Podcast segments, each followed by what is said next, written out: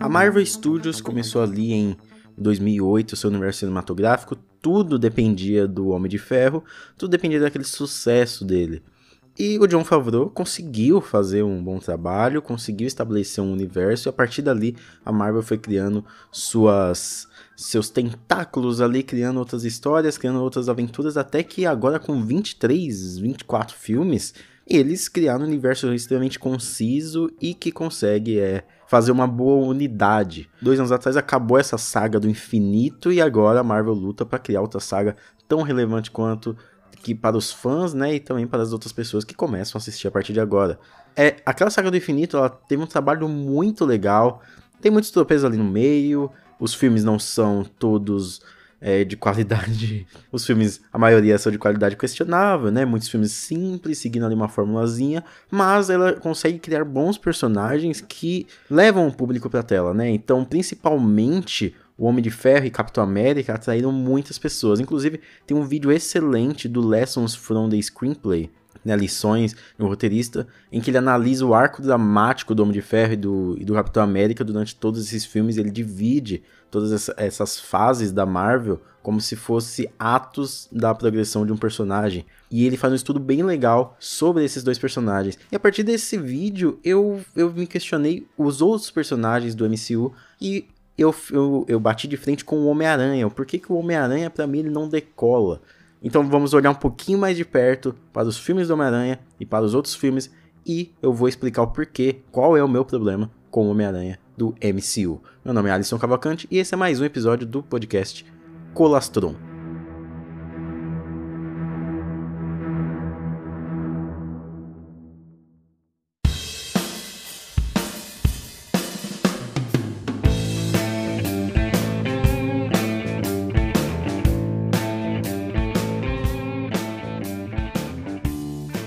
Vocês lembram do, do, do embrólio que teve para Homem-Aranha e para Marvel, né? Porque o Homem-Aranha foi vendido os direitos para a Sony, a Sony fez bons filmes com o Sam Raimi, depois a Sony fez um reboot que é horrível. Os dois, os dois filmes eu não gosto. Gosto muito assim de algumas coisas, alguns conceitos, principalmente conceitos visuais que tem naqueles filmes, eu gosto bastante. Tem uma estética bem legal, uma estética que mistura ali o quadrinhesco também. Mas são filmes que no, no, geral não me agradam. E depois teve esse acordo da Sony com a Marvel para trazer o Homem-Aranha para o MCU, né? A Sony estava sofrendo com o Homem-Aranha dela, não estava nem dando tanto dinheiro, não estava tendo tanto retorno nem financeiro, nem das críticas. E aí falou, vamos fazer, vamos integrar aqui no universo Marvel e tá dando dinheiro pelo menos. E aí o Tom Holland, ele foi escolhido aí para, para integrar esse MCU como Homem-Aranha. E aí começou ali em Capitão América Guerra Civil que é um filme que eu, que eu particularmente eu gosto. Eu acho um filme bem legal. É, na época que eu assisti, eu achei um filmaço, mas agora, para mim, ele é só um filme bem legal mesmo, ok. Eu acho que as reverberações dele é, são bem, bem, bem legais. E ali o conflito que tem nessa cisão do, dos, dos Vingadores.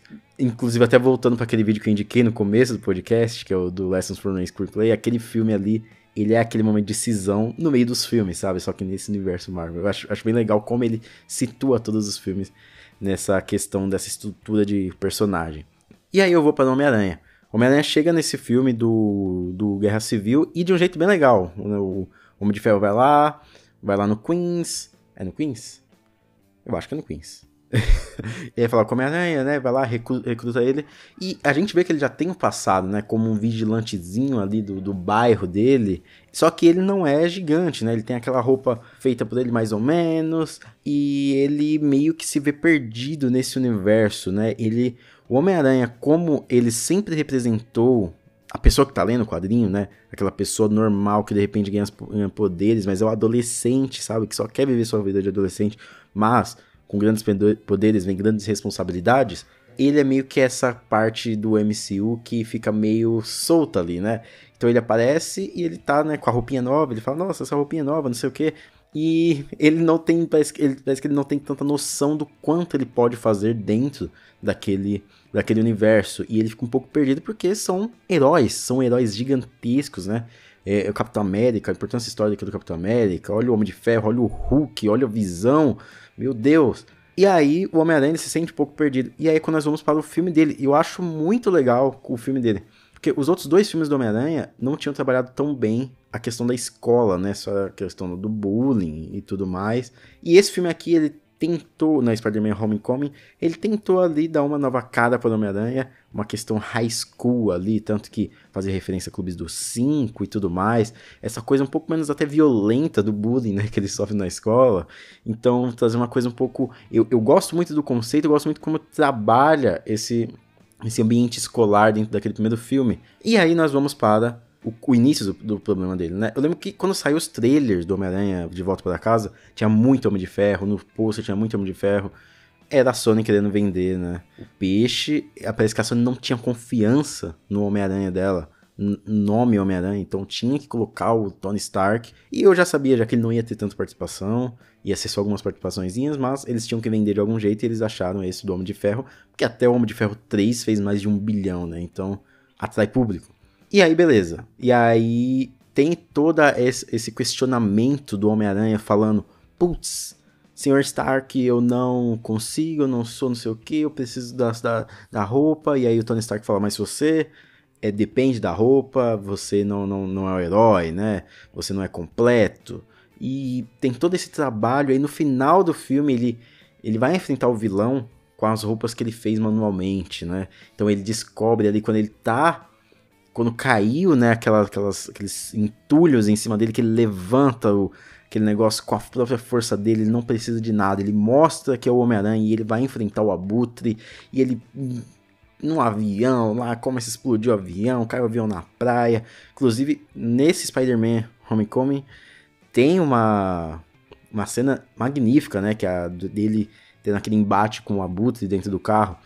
Então, é um filme que eu, eu acho um bom começo pro Homem-Aranha. Eu acho um ótimo começo pro Homem-Aranha, porque é ele se integrando naquele universo. E no final do filme, o que parece é, ele chegou e aí, se eu não me engano, o Tony Stark fala, né, você quer essa roupa aqui? Você quer fazer parte? E ele fala, não, né, ele recusa e vai embora, porque ele entendeu o lugar dele no mundo. E aí eu, eu falo, putz, legal, o Homem-Aranha, ele viu quanto que ele é foda, ele viu quanto que ele é bom e ele viu aonde que ele é, né? Ele não é um herói para salvar o mundo inteiro, ele é um herói para salvar ali Nova York, para salvar o bairro dele, daqueles vilõezinhos. E aí, beleza, aí chegamos os dois Vingadores.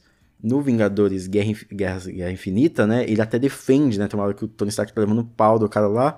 E aí chega o Homem-Aranha, né? Defende com uma facilidade, assim, tipo... E aí, Tony Stark? né? E aí, naquele momento ali, eu falei, putz, legal. E ele vai pro espaço, você vê o Homem-Aranha amadurecido você vê um Homem-Aranha que ele. Cara, agora ele tá enfrentando coisa de gente grande, sabe? Ele se sente ali, né? Ele dá porrada no Thanos, cara. Tem uma hora ali que o, que o Doutor Estranho tá abrindo os portais, ele dá porrada, dá chute, não sei o quê. E aí ele tem que desaparecer, claro, para. Porque não é o arco dele finalizando ali, né? É o arco dos Vingadores originais ali. Então, tinha que arranjar algum jeito desses Vingadores recentes desaparecerem. E eles arranjaram um bom jeito, né? No meio do estalo do Thanos.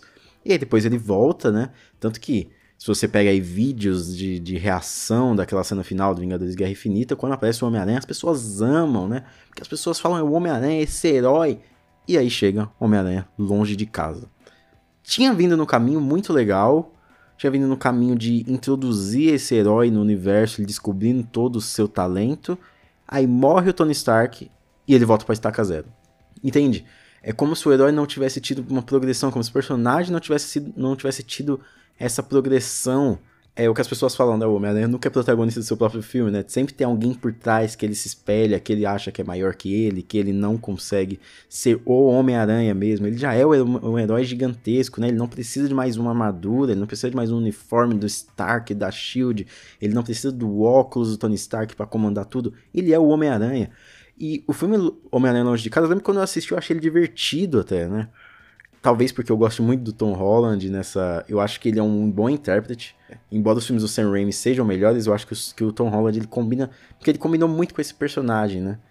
E. Mas. Eu gosto, eu gosto dele, eu gosto ali da, da Zendaya, embora ela não seja explorada, tipo, o potencial dela dentro, dentro desses filmes não são explorados, né? E também gosto do Jake Gyllenhaal, e aí talvez isso tenha me, atraído, mas quanto mais eu penso naquele filme, pior fica. Eu acho algumas coisas de conceito, por exemplo, né? Essa questão do Homem-Aranha, querer se mostrar pra menina, ele fala, não, eu sou o Homem-Aranha, não sei o que, né? Ele ter esses ciúmezinhos dela. Isso é muito. Isso é legal, só que. Cara, e a evolução do personagem que você já tinha trabalhado, sabe? É um cara que ele já foi pro espaço, lutou contra o Titã, lutou contra a maior guerra que, que os heróis do, do universo já enfrentaram. E aí, e, e ele volta pra Estaca Zero, sabe? Ele volta pra juventude, ele, ele não tem uma evolução pessoal depois de tudo que ele passou. E aí, eu não gosto de, de, de, de fórmulas, né? Questão de fórmulas, de analisar. Mas quando a gente leva em questão um personagem que está sendo construído, algumas coisas são, são legais de levar em consideração. E eu gosto bastante do livro Story, do Robert McKee, já li ele umas duas vezes, eu sempre releio algumas partes. E ele tem uma parte na questão de personagem que eu acho muito, muito boa. Que ele fala que o verdadeiro personagem é revelado nas escolhas que um ser humano faz sob pressão. Quanto maior a pressão, maior a revelação e mais verdadeira a escolha para a natureza essencial do personagem.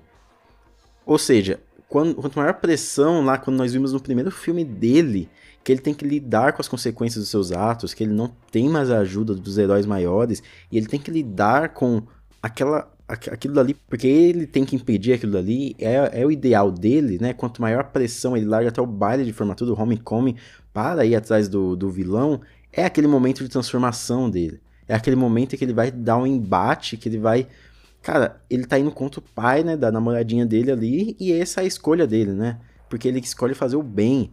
E aí, ele tem essa mudança, né? No final do filme, pelo menos, a gente sente que ele pode ter essa mudança. No, né? Depois nos filmes dos Vingadores também. Mas aí, esse filme, Longe de Casa, ele vem quebra tudo. E ele trabalha, quer trabalhar tudo do começo, porque apareceu um novo papai para ele. Apareceu um novo cara para ele se espelhar, para ele achar legal. E não, o, é como se o, se o personagem não tivesse uma progressão mesmo. E aí, tem outro trecho também do Robert McKee nesse livro Story, que ele fala que a ótima escrita não apenas revela o verdadeiro personagem, como cria um arco de mudança na natureza interna, para melhor ou para pior, ao longo da narração. Então, se a gente está vendo, né, são vários filmes, esse personagem se transformando para melhor, para pior, por que, que ele fica estático? Entende? É um personagem que ele tá estático. E aí agora tem esse terceiro filme, que muita gente tá falando que pode ter esse multiverso, com vários Homens-Aranhas. E outra vez, eu acho que ele não vai alcançar o potencial dele, sabe? É um Homem-Aranha que vai ficar atrás dos outros Homem-Aranha que já vieram antes, sabe? Então, o, o meu problema com o Homem-Aranha do MCU é que ele parece nunca evoluir, é que ele parece sempre ficar no mesmo lugar. E, e eu atribuo também um pouco de culpa para lá, o Kevin Feige, né, que tá levando tudo isso, o John Watts, que é o diretor, porque ele não torna nem interessante nesse segundo filme, sabe? Não torna nem interessante. Porque no primeiro filme ele fazia aquele cenário de high school. Nesse segundo filme, do Homem-Aranha, ele não consegue nem trabalhar isso e nem trabalhar as outras coisas externas. Então fica apenas um personagem que é uma sequência de ação atrás da outra, e um personagem que não evolui, não vai para lugar algum, porque a gente já viu isso. E aí no final do filme o que parece é que também ele sabe, vai procurar ajuda de outras pessoas, ele vai precisar de ajuda de outras pessoas, e ele nunca vai ser o Homem-Aranha por exemplo, que nós vimos em Homem-Aranha 2, né? Por exemplo, que nós vimos em Homem-Aranha 3, que ele tem que lidar com as próprias consequências. O terceiro filme do Sam Raimi, ele é muito subestimado, né? Que é aquele Homem-Aranha que ele tá, que ele destrói a vida dele e aí depois ele volta, né? Ele tem que lutar contra aquilo que ele perdeu.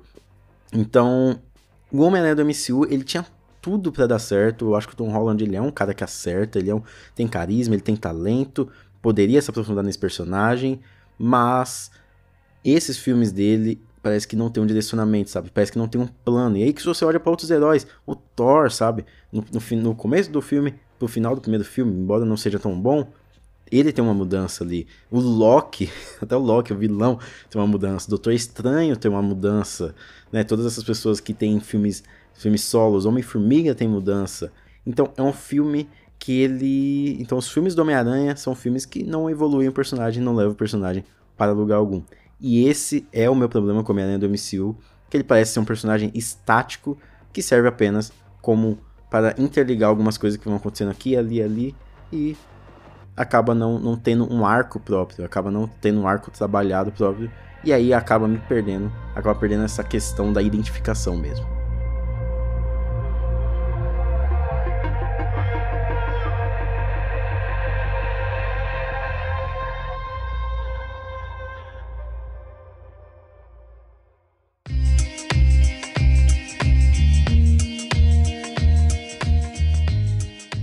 Mas e aí, você curtiu? Se você curtiu, comenta lá no, no Instagram. Gostei do episódio. Se você, se você discorda também, pode ir lá e comenta o, o, o porquê que você discorda. Vamos comentar. Se você tiver vergonha, pode ir na DM mesmo. Vamos conversar. Curte esse episódio aqui. Se você puder, compartilha também esse episódio. E é isso aí. Você também tem problema com a domicílio? Você, você tá ansioso para esse terceiro filme? Eu não tô. Eu confesso que eu não tô tão ansioso, não, porque é o mesmo diretor, inclusive o mesmo diretor que vai ser o do Quarteto Fantástico. Eu não acho ele um diretor tão bom assim. Ele tem umas ideias criativas na ação, mas eu acho que ele não consegue trabalhar dramaticamente os personagens dele. E isso me preocupa, principalmente com o Quarteto Fantástico que tá vindo logo aí, né? Eu tô bem mais ansioso, por exemplo, pra ver Shang-Chi, sabe? Pra ver Os Eternos do que assistir Homem-Aranha 3. Eu tô bem mais ansioso pro Dr. Strange do Sam Raimi do que pra esse Homem-Aranha 3. Espero que. Espero ser surpreendido, né? Mas as expectativas estão bem baixas. Muito obrigado por ter escutado até aqui. Me segue lá no Instagram, se você não segue, arroba Colastron. Me segue no Twitter, se você não me segue, também arroba Colastron. Muito obrigado, se cuide na vida e até mais.